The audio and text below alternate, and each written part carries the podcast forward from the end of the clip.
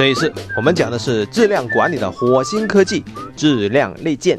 嗯，有一个老板呢，非常不满意他们公司的软件质量，他更不满意的是开发部和测试部之间的互相扯皮，他一怒之下把整个测试部门炒了鱿鱼。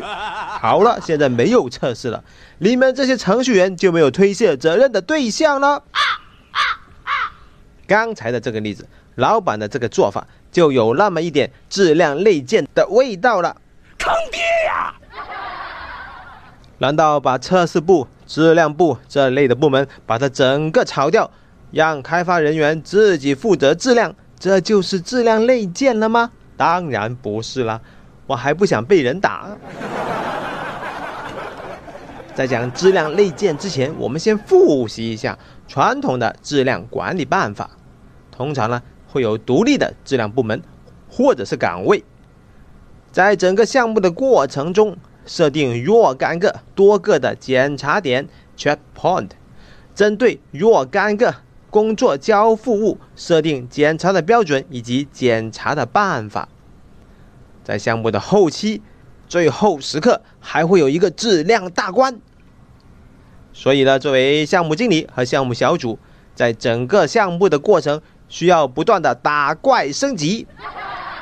你需要通过一个一个的小关卡，每个关卡都有守关者，在你把这些小 boss 们一个一个干掉以后，在项目死期，在项目截止日期之前，会迎来终极大 boss。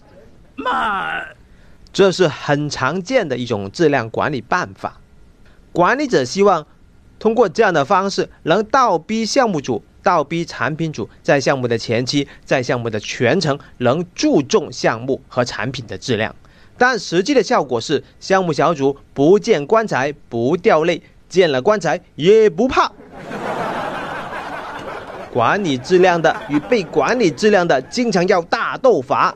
坑爹呀！项目小组想方设法去应对这些质量检查，但是质量管理者通常是刚正不阿的，绝对不会妥协的。他们还会想办法让这个过程更加的细化，设置更多的检查点，检查的要求更多更麻烦。打他！这样的一种管理质量的办法，其核心思路其实是。基于对人的不信任的一种管理办法，他希望在权力制衡下能输出符合要求的产品，希望通过过程来控制质量，希望质量是可以被管理出来的。但问题是，质量到底是管理出来的还是做出来的呢？质量是做出来的，这就是质量内建的核心意思。质量内建，内建指的是内部建立，英文是 build in。哦，我们希望我们的产品做出来就是满足要求的。Excellent。要做到质量内建，主要要做到以下四点：第一点，事先定义质量标准；第二点，按照质量标准开展工作，这样只能预防问题；第三点，立刻检查，马上修复。第四点，全员质量管理。我们对照一下传统的质量管理办法，他们也是有质量标准的，通常是由质量部门参考某一个伟大的什么什么标准，定义了一个项目组本身不理解甚至是反对的质量标准，然后按着这个标准来检查项目小组。慢。但如果是质量内建，这个事先定义质量标准是谁来定义的？不是质量部，是项目组、项目经理本身。哦项目组和项目经理要事先定义，并且承诺他们能做得到的质量标准，然后按着他们自己定义的标准开展工作。自己定义、自己承诺的东西，才可能认真的做好。嗯，这样子做出来的东西就能预防问题，避免了很多很多的问题。我们都知道，问题越早发现，解决的成本越低。传统的做法设定了这么多的检查点，就是这样的一个思路。但是，更好的做法那就是预防问题，自己定义标准，按照这个标准来做。嗯，质量内检，自己对自己的工作质量负责，那是不是就不需要检查了？No，不是的。仍然需要检查。我们来思考一下，实际工作中我们是如何确认一项工作已经完成的？领导跟你说：“小明，你的任务完成了，怎么样了？”小明说：“报告已经完成。”领导哈哈一笑：“好极了，这个月的工资给你涨二百五。”难道你说完成了就是完成了吗？肯定不是了。领导不信，拿给我看一下。你说完成了还不算，需要经过领导的检查确认以后才算完成。慢。有一个程序员经过一天的努力，宣布缺陷已经修改。你说改了就改了吗？不是的，还需要测试工程师确认是不是真的修复了。所以，实际工作中，我们确认工作是否完成的方法，并不是负责的这个人自己说了算，而是由任务的发起人，或者是另外一个角色来检查。在质量内建的模式下，所有人都要事先了解工作的标准，按照这个标准开展工作。工作做好了，输出了相应的输出物，要马上检查。这种检查一开始要做到全覆盖。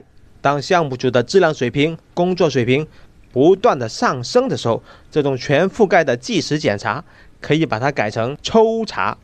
当某些岗位、某些角色的工作水平、工作能力、工作质量，你已经特别有信心、特别放心的时候，那么这些岗位的输出物就是免检产品，不需要检查。真正做到了，做出来。就是符合要求的。Excellent。全员质量管理，所有人都是质量管理者。除了每个人对自己的工作质量负责，全体成员都需要对最终的输出物的质量负责。哦哦哦。不知道你是否对质量内建已经基本了解了？那我们来做个题目吧。有一个 APP 上线以后，客户很激动的找到了你的老板。哎呀，老板，你们这个 A P P 做的实在太好了，只有一个缺陷，那就是闪退，坑爹呀！老板气死了，觉得太丢人了，需要追究项目组的责任。然后大家发现，出现闪退的原因是因为在打包的时候漏掉了一个重要文件。请问谁要对这个事情负责？好吧，你说质量内件嘛，自己对自己工作负责，那谁负责这个事情呢？他至少要负首要责任吧。好了，你也说了，质量内件也需要检查，那谁负责检查这个工作的？他也需要负责吧。所以除了以上的这两种人要负责以外，其他人是不是就没有责任呢？还是全员质量管理，每一个人都要对最终输出物的质量负责？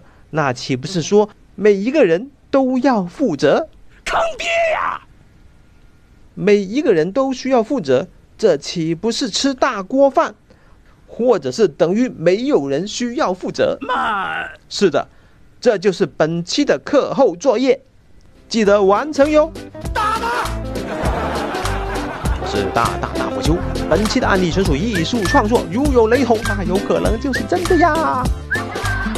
感觉不错的话，赶紧转发一下吧！下期再见。